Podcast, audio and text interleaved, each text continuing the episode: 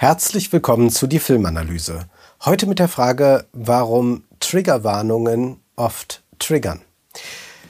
Inzwischen gibt es wöchentlich Diskussionen darüber, ob Triggerwarnungen nötig sind, ob man sie weglassen sollte, warum sie bei manchen Filmen eingeblendet werden, bei manchen wiederum nicht. Es ist ein heilloses Durcheinander, auch deshalb, weil man eigentlich zwei Dinge getrennt voneinander betrachten müsste.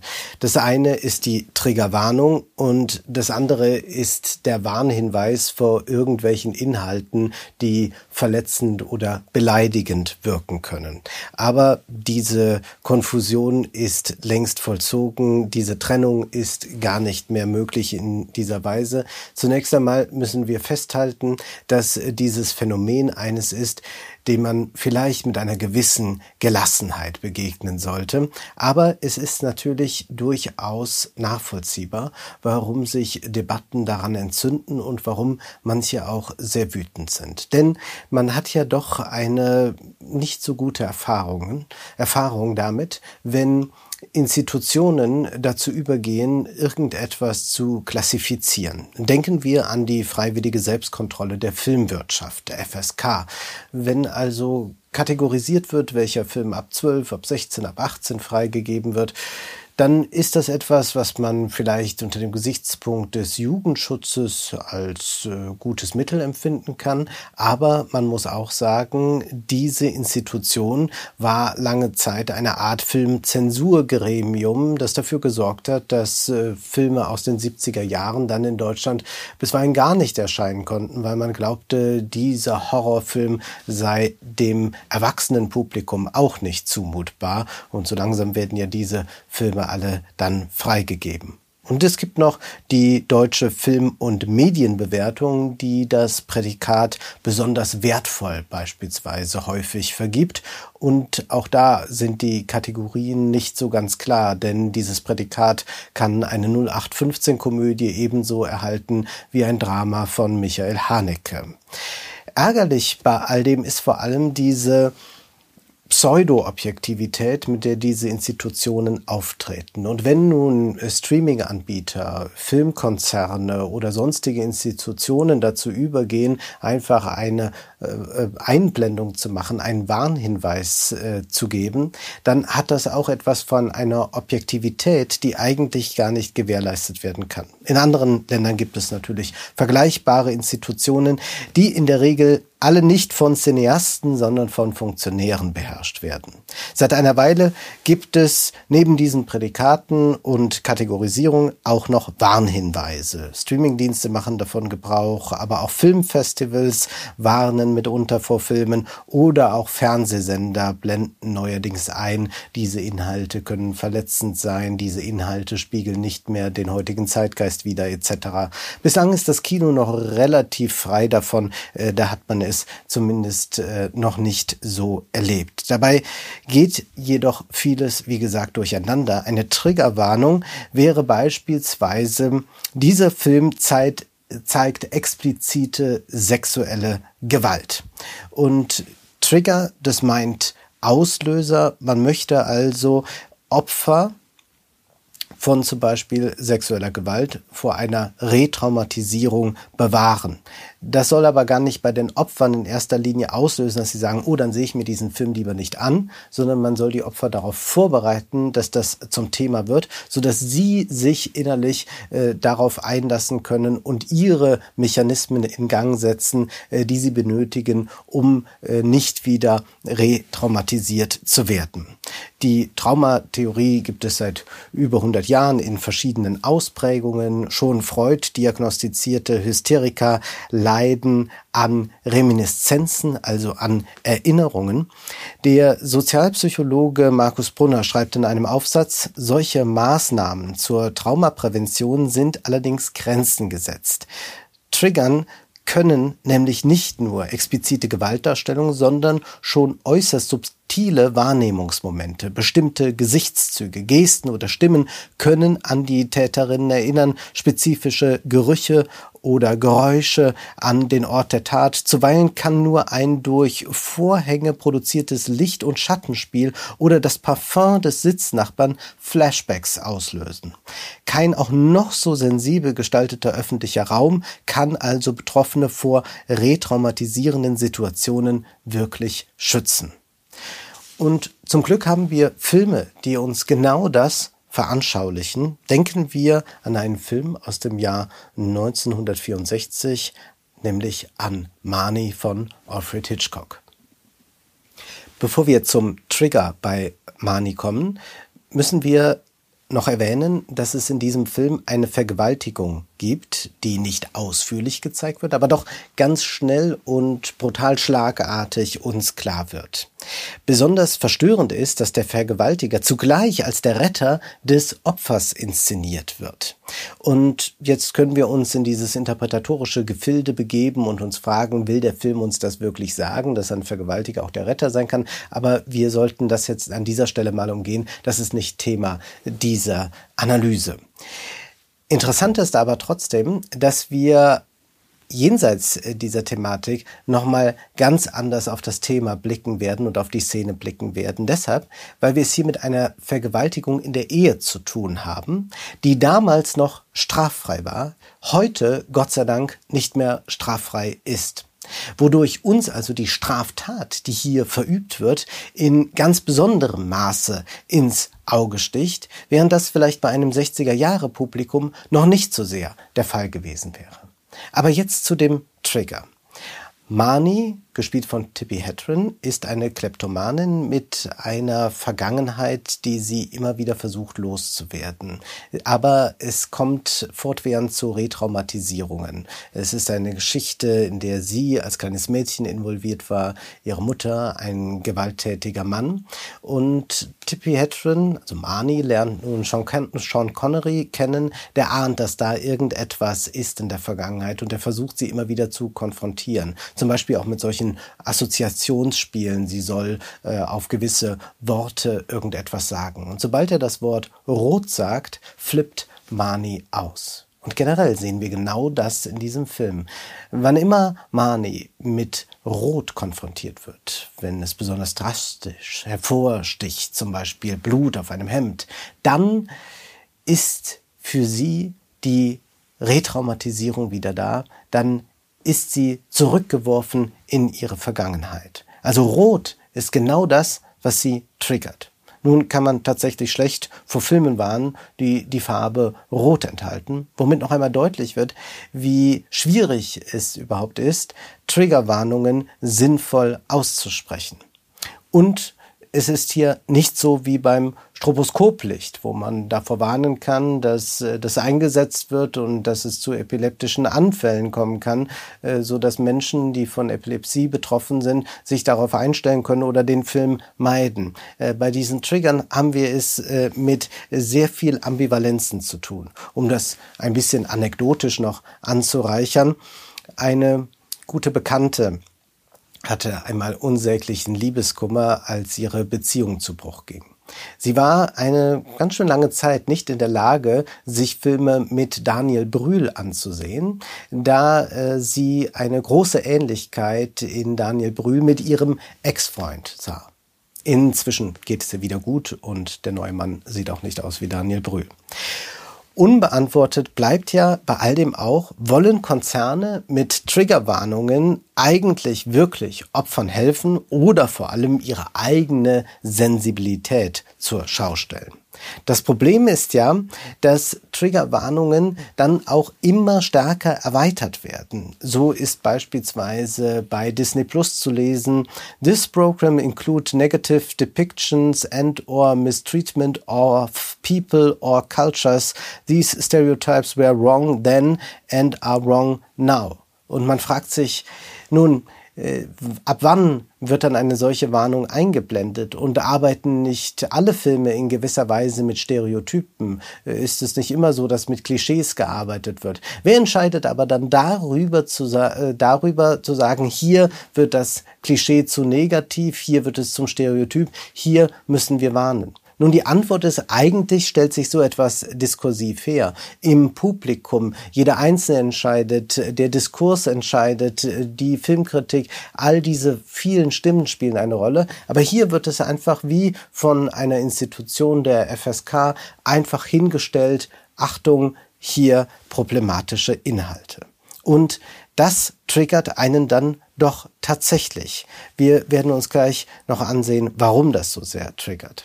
Auch Filmfestivals sind dazu übergegangen, nicht nur vor spezifischen Formen der Gewalt zu warnen, sondern immer häufiger ist auch zu finden, dass man davor warnt, dass der Film Gewalt enthält oder dass es in dem Film um Tod geht. Nun, das ist dann schon fast eine Warnung vor dem Leben, das ja bekanntlich und leider auch tödlich endet. Und dann gibt es noch so eine Seite wie Does the Dog Die? Äh, eine Seite, die äh, Trigger sammelt in allerlei Arten. Zum Beispiel werden da Filme aufgelistet, in denen Schlangen vorkommen, Spinnen oder Dickenwitze.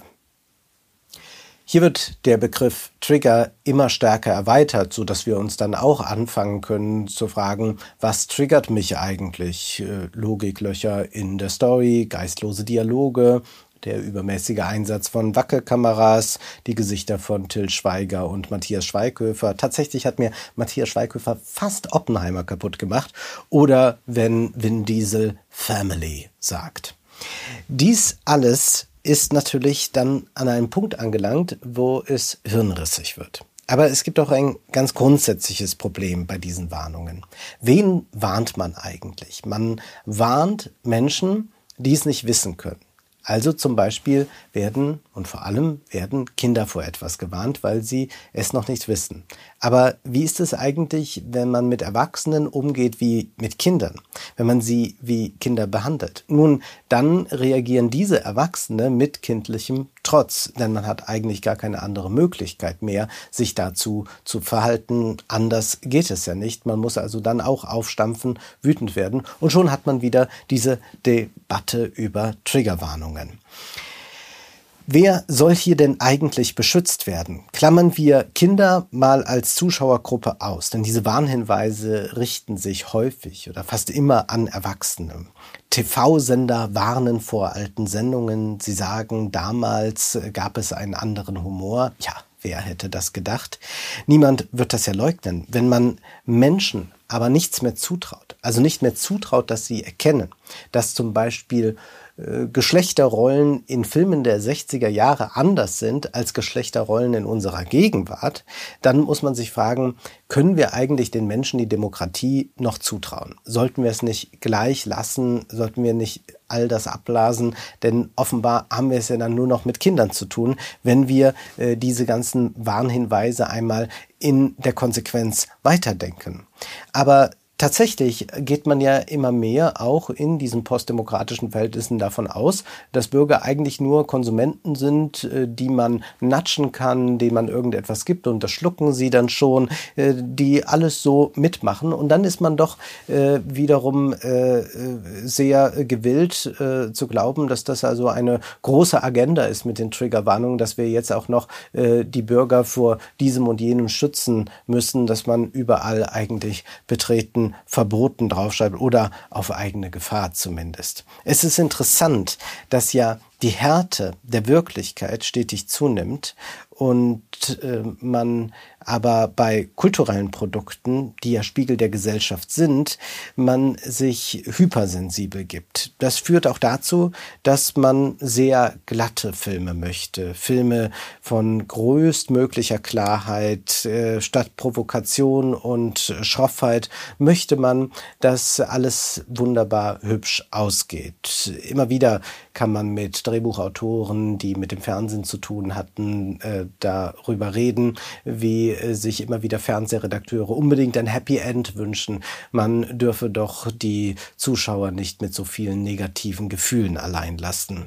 Es ist eine ganz interessante Zeit, in der wir leben. Wir haben diese extreme soziale Härte. Wir schotten uns ab gegen Flüchtlinge. Wir äh, erleben überall, wo Menschen auf der Straße Flaschen sammeln, um irgendwie über die Runden zu kommen. Aber wenigstens unsere Filme, die bleiben hübsch, sauber, da bleibt alles munter. Der Film wird zum Safe Space, wo sonst alles immer unsicherer wird. Aber gehen wir noch mal einen Schritt zurück und schauen uns einen Film an, von 1967, den Gangsterfilm Bonnie und Clyde von Arthur Penn mit Warren Beatty und Faye Dunaway.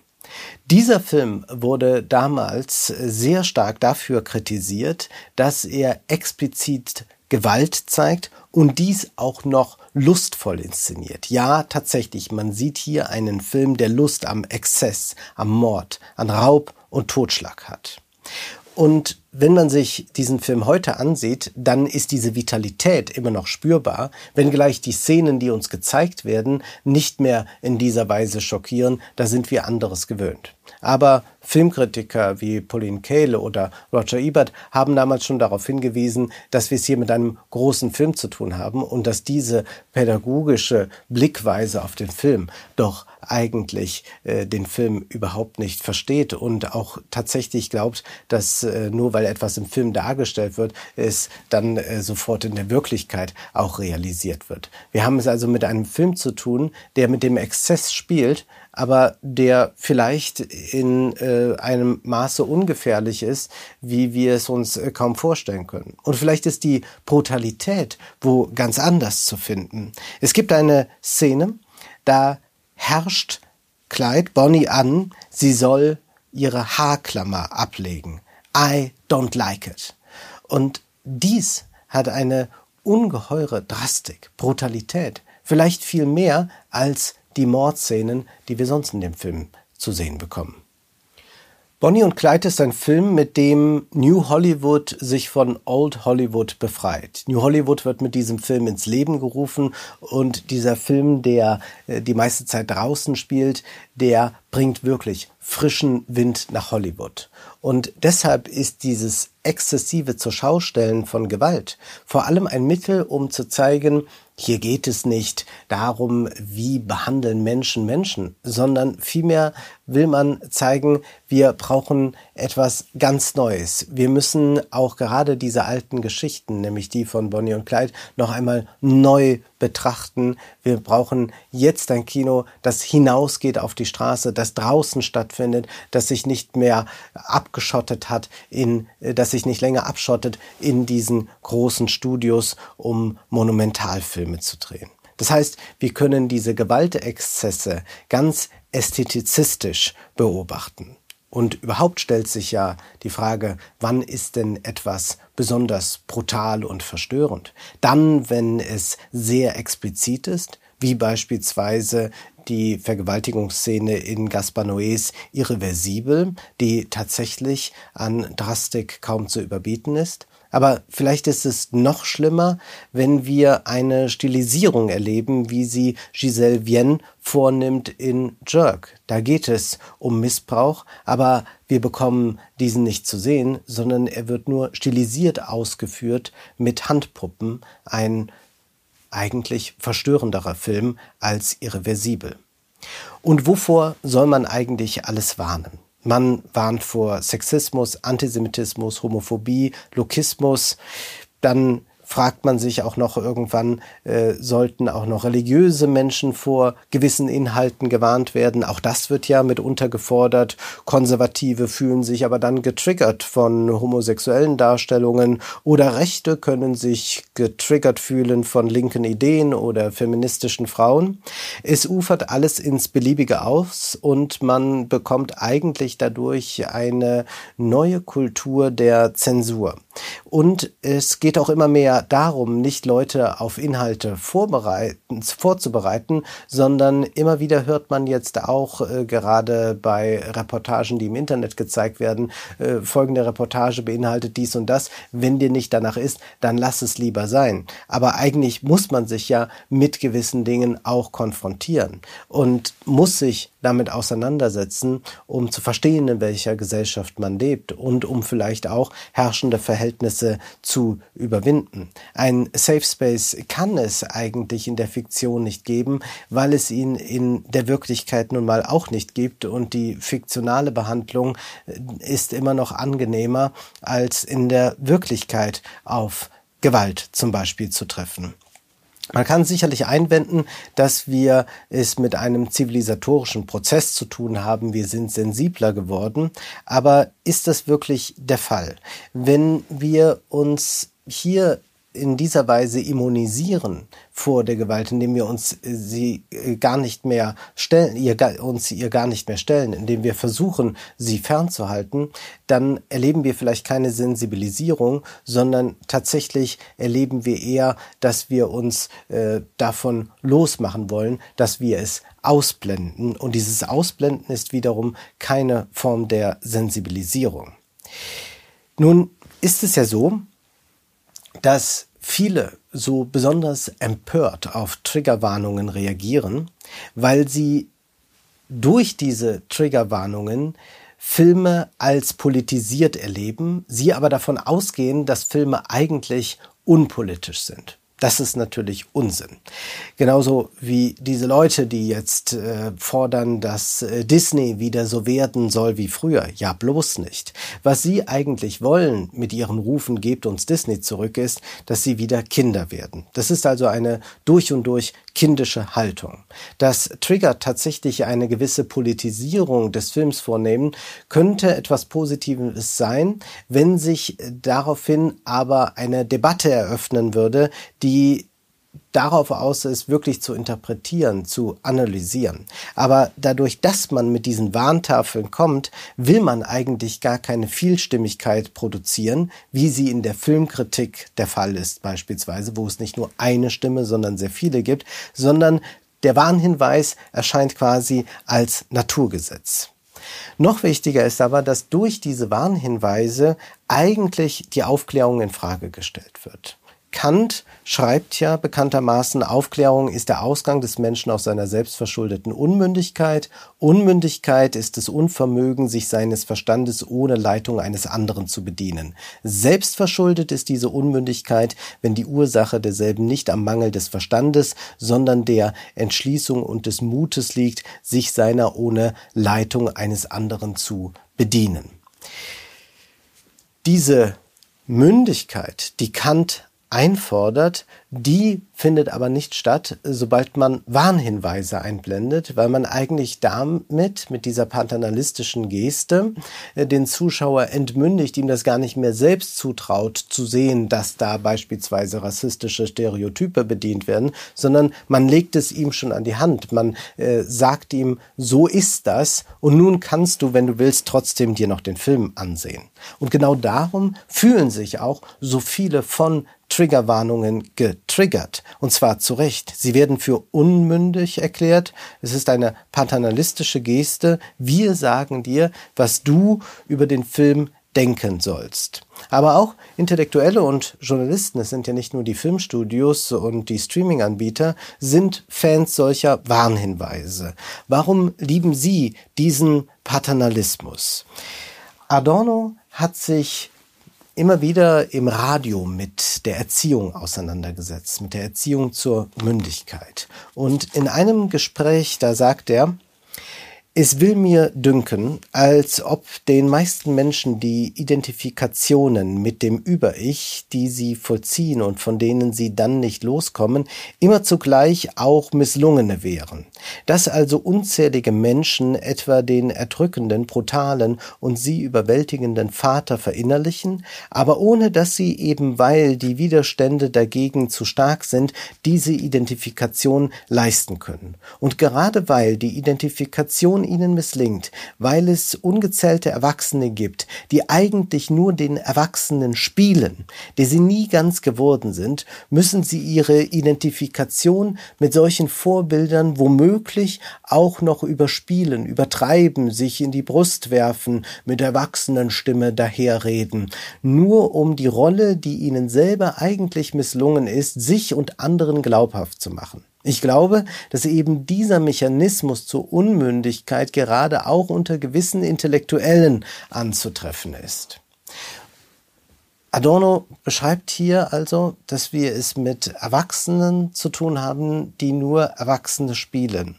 Und um dies zu übertünchen, gehen sie dazu über, besonders erwachsen aufzutreten. Und ist das nicht exakt auch die Geste jener, die Triggerwarnungen und Warnhinweise äh, fordern, dass sie so tun, als seien sie die wirklich Erwachsenen, die jetzt den anderen Erwachsenen sagen können, was gut und was schlecht ist und wovor sie gewarnt werden müssen, weil sie vielleicht noch nicht so weit sind.